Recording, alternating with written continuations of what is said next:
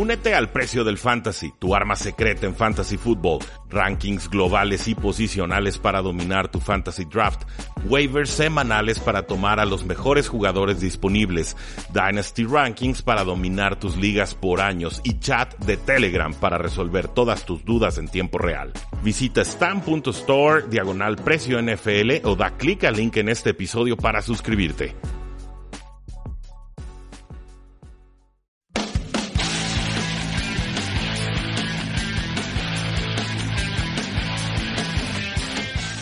Saludos a todos y bienvenidos a Tres y Fuera, donde la NFL no termina y nosotros tampoco. Mi nombre es Rudy Jacinto, me encuentran en Twitter como arroba NFL y es para mí un gusto, como siempre, poder platicar sobre todo lo que sucede en la NFL. Y ahora por fin tenemos juegos que analizar, tenemos reflexiones, tenemos críticas, tenemos aplausos, tenemos toda una semana de acción NFL para comentar.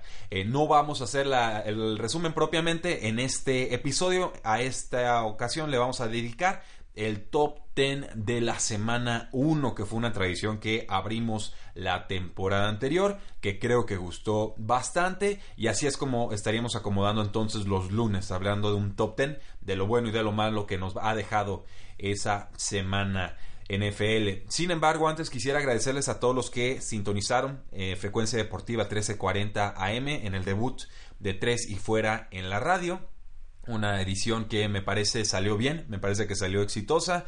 Tuve eh, buenas reseñas, buenas críticas y todavía falta que se sume nuestro compañero Oscar Huerta, como no, va a estar colaborando con nosotros en ese espacio, además de Marius Kangan, el productor de tres y fuera. Así que no se lo pierdan. En esta ocasión llegué, llegué con tiempo, pero me metieron en la cabina muy rápido. Se me pasó por completo pedir la descarga del audio. Pero básicamente hablamos de Antonio Brown a los Patriotas, hablamos de Julio Jones con su renovación estelar, mejor receptor pagado de toda la NFL, y dimos una previa de todos los juegos, un episodio un tanto similar a lo que hicimos con Jesús Sánchez el viernes pasado. Así que voy a tratar de conseguirle los audios. En esta ocasión se me pasó por completo. Ofrezco una disculpa. Y lleguemos entonces al primero de los puntos en este top 10 de la semana 1 con 3 y fuera. Punto número 1.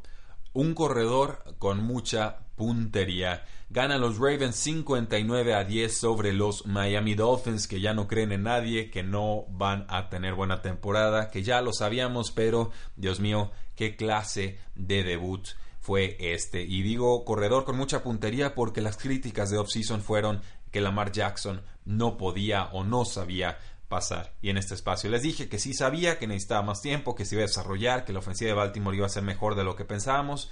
Y sí, es de acuerdo, la defensa de los Dolphins queda mucho a deber, pero si hay una parte de esa defensa que sí puede ser de calibre NFL, tendría que ser precisamente su secundaria, con jugadores eh, tan talentosos como Xavier Howard y Minka Fitzpatrick y Rashad Jones. Aún así, Lamar Jackson completa 17 de 20 pases para 324 yardas y 5 touchdowns, completando 85% de sus pases y encontró a toda clase de receptores. Al novato Marquise Brown, que casi no tuvo pretemporada, 47 eh, y 83 yardas para touchdowns. Mark Andrews, el ala cerrada, 8 recepciones, 108 yardas. Y esto incluye un touchdown, pero de Robert Griffin III, que entró como suplente. También hubo pases de touchdown a Willie Smith, a Miles Boykin y a Patrick Ricard.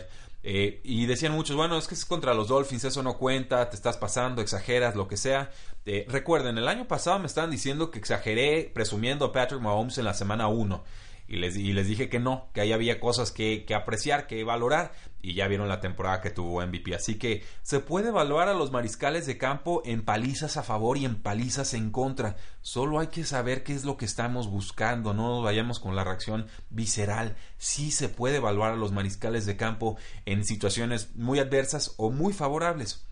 ¿Qué cosas estaríamos entonces buscando con un mariscal de campo en una paliza a favor?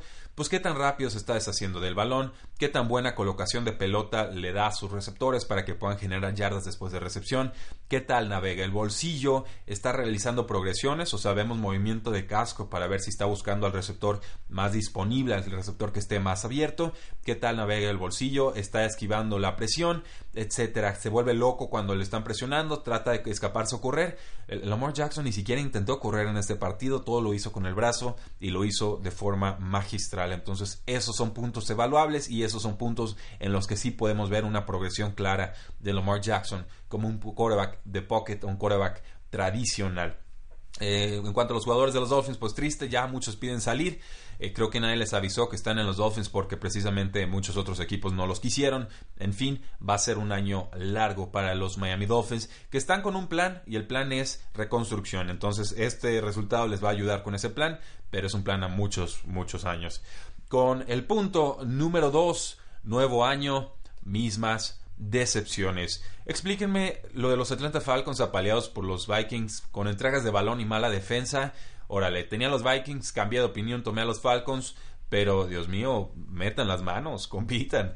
Eh, no ayudó que el head coach Dan Quinn se hiciera cargo de la defensiva, perdieron 28 a 12 y créanme que fue mucho peor de lo que el resultado pareciera indicar. Kirk Cousins solo tuvo que lanzar 10 pases en ese juego, corrieron 38 veces los Vikings para 173 yardas y 3 touchdowns, no pudieron detenerlo. Yo dije, bueno, gran ofensiva de Falcons, mucho juego terrestre de Vikings, se puede neutralizar o, intercambiar golpes y entonces estaremos hablando de un marcador mucho más amplio de ambos lados. Pero los Falcons solo forzaron dos, tres y fueras, o sea, no podían sacar a los Vikings del campo, se cansaron y los dominaron a placer.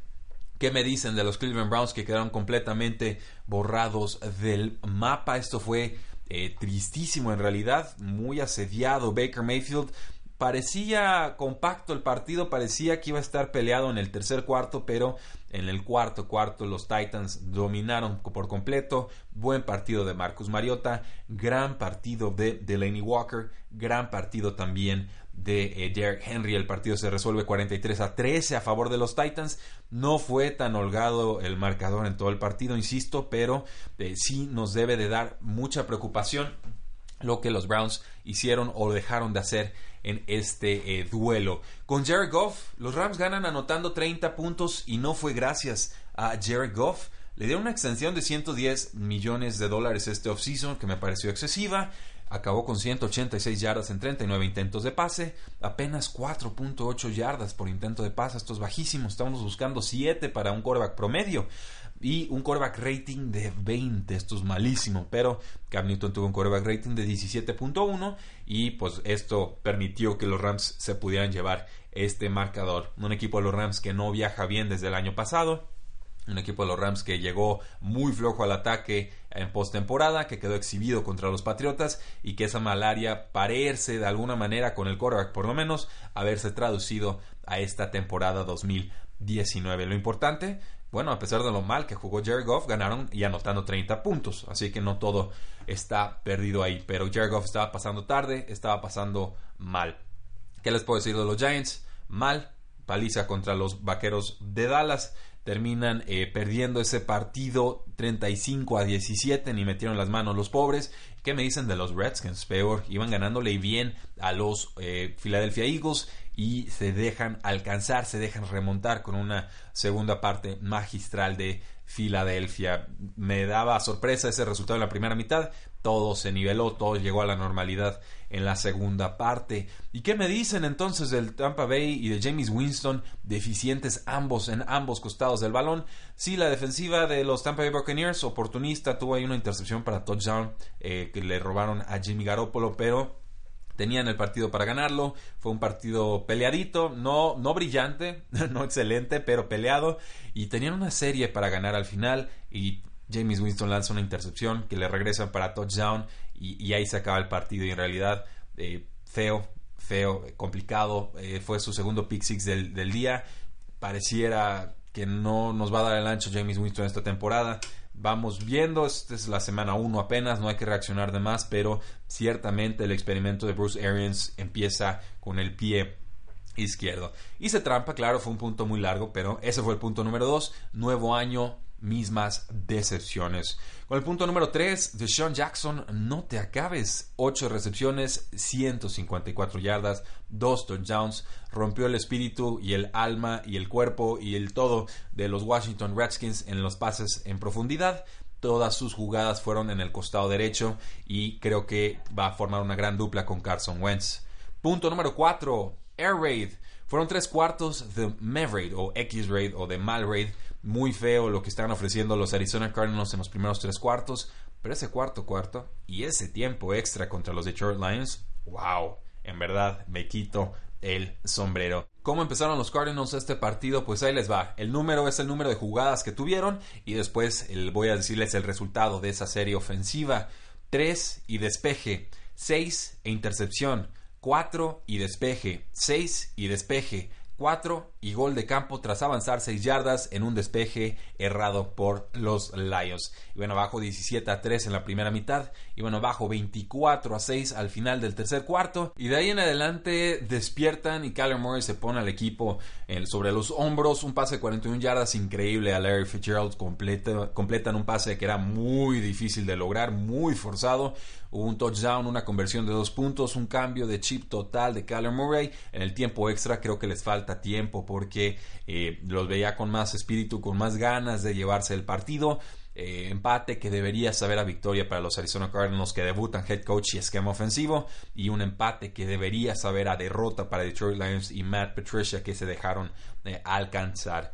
Punto número 5. Más tardó en enamorar que en despedirse. Jacksonville pierde a su quarterback Nick Foles. Una fractura de clavícula del hombro izquierdo. Nos va a dejar sin Nick Foles por los próximos seis y apostaría yo ocho semanas porque seguramente será puesto en reserva de lesionados. Las buenas noticias para Jacksonville es que el novato Gardner Minshew de Washington State, un novato de sexta ronda, jugó formidable. 22 de 25 pases, 275 yardas, dos touchdowns y apenas una intercepción. Terminaron 26 a 40 contra Kansas City, lo entiendo, pero eh, vamos, lo metieron a medio partido sin mayor preparación en el primer juego de su carrera, eh, en verdad con todo en contra, contra la mejor ofensiva de la NFL probablemente, y jugó muy bien. Me quito el sombrero también con Gardner Minshew. Seguramente será titular contra los Houston Texans. Los Jacksonville Jaguars estarán en busca de un quarterback veterano para apoyarlo. Pero este partido estaba maldito. Patrick Mahomes terminó cojeando. Terry Hill terminó en el hospital con un hombro muy dislocado. Y Mel Jack incluso fue expulsado por actitud antideportiva. Creo que este juego, a pesar de que fue vistoso, estaba medio maldito. Punto número 6. Chargereada a medias para abrir el año y qué espíritu de los Colts. Vinatieri falló un punto extra y dos goles de campo, pero aún así forzaron el tiempo extra tras conseguir un touchdown con dos malas tacleadas sobre persecución de la defensiva de Los Angeles Chargers y con eso consigue la anotación T.Y. Hilton. Los Chargers tuvieron una serie ofensiva más antes de irse al tiempo extra, muy improductiva, ni cerca de anotar o de mover las cadenas. Ya en el tiempo extra ganan el volado y terminan anotando con bastante más eh, eficiencia. Pero bien por los Colts, bien por Jacoby Brissett, me gustó lo que vi de él, 21 de 27 pases completados, 190 yardas y los dos touchdowns que fueron para T.Y. Hilton, apenas dos capturas, buen partido también de Marlon Mack. Entonces no descarten a los Colts, van a seguir siendo competitivos y los Chargers pues se salvaron, ¿eh? porque siempre encuentran la forma de perder partidos que tienen controlados. Aquí hubo concesiones del equipo, de equipos especiales de los Colts y aún así ya se nos estaban ahogando. Eh, punto número 7, Melvin Who. Eckler y Justin Jackson se combinaron para 21 acarreos, 125 yardas y un touchdown por tierra. Eckler además fue el segundo receptor más importante del equipo con 6 recepciones para 92 yardas y 2 touchdowns lo cual incluyó un touchdown de 55 yardas en un pase pantalla en el tercer cuarto.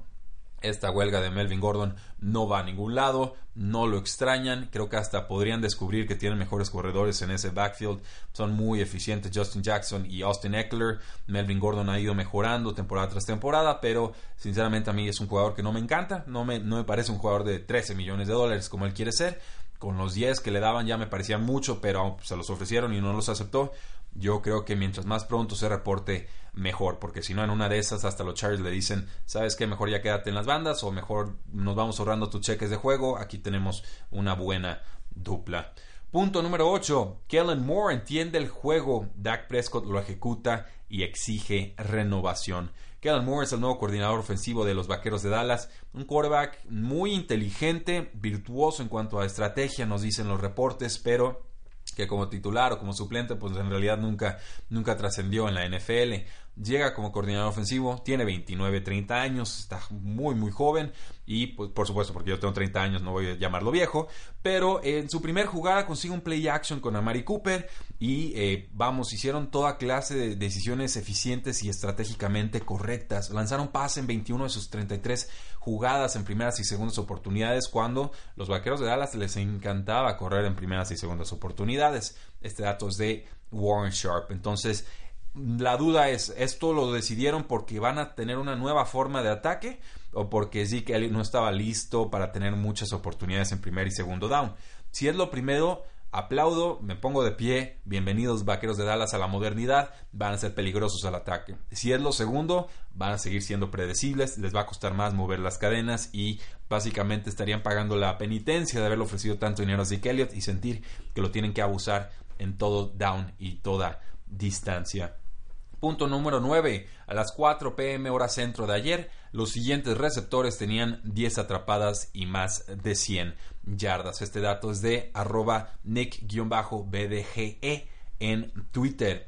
Hollywood Brown, el receptor novato de los Baltimore Ravens, 147 yardas. Mark Andrews, el ala cerrada de los Baltimore Ravens, 108 yardas. ¿Qué tal Christian McCaffrey con las Panteras de Carolina? A esta hora tenía 81 yardas por aire, lo que según yo terminó con más. Terry McLaurin, el novato de los Washington Redskins, 125 yardas. Deshaun Jackson, 154 yardas. John Brown con los Buffalo Bills, 123 yardas. Jameson Crowder tenía 99 yardas, creo que sí terminó con más. Eh, AJ Brown, el novato de los Tennessee Titans, 100 yardas. Sammy Watkins, 198 yardas.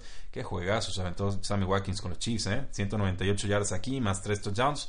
Y DJ Chark, el jugador de segundo año de los Jacksonville Jaguars, 146 yardas. Notarán, muchos de estos jugadores, si no todos, son bajitos. Eh, Sammy Watkins no es bajito, DJ Shark tampoco, pero sobre todo son veloces y son ágiles. Y creo que esto nos habla de un cambio de tendencia en la selección de jugadores de la NFL, por lo menos con receptores abiertos. Creo que ya le están dando más prioridad a la separación, a la agilidad, a la velocidad que propiamente a la estatura o a la fuerza y creo que esto nos habla de la verticalidad y lo, cómo va evolucionando la ofensiva o las ofensivas en la NFL. Y punto número 10. Un equipo en el Sunday Night Football necesitaba a Antonio Brown. No eran los Patriotas. Patriotas vence 33 a 3 a los Steelers y lo que asusta es que su defensa fue aún mejor que su ataque. James Conner y Jalen Samuels se combinaron para 25 yardas en 12 acarreos, que es prácticamente nada. Y Juju Smith Schuster, el teórico receptor número uno del equipo, 6 recepciones, 78 yardas. Le dieron 10 pases. de Dante Moncrief no hizo absolutamente nada con ellos como receptor número 2. Y aquí sí vimos buen partido de Julian Edelman y de Josh Gordon. Y vimos, por supuesto, a Philip Dorset, un poquito de Jacoby Meyers un, ataque muy poderoso. Somni Mitchell no tuvo que hacer mucho en realidad, fue más Rex Burkhead el que estaba corriendo. Y a eso le vamos a sumar a Antonio Brown. Cuidado, a falta de ver a Santos, ver a Houston, ver a Denver Broncos y a los Oakland Raiders en esta semana 1, creo que los Patriotas siguen como claros favoritos para repetir con este Lombardi. La única debilidad que veo es que no tienen a su centro. Su centro de Carras estaba centrando el balón muy, muy mal, muy chueco. Tom Brady tenía que bajarlo cada que se lo lanzaban.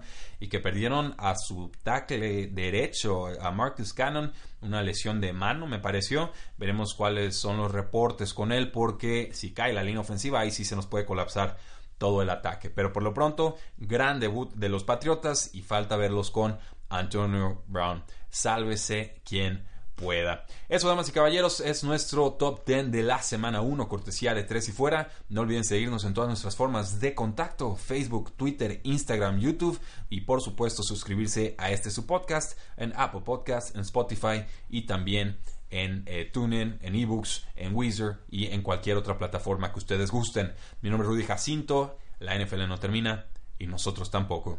3 y fuera.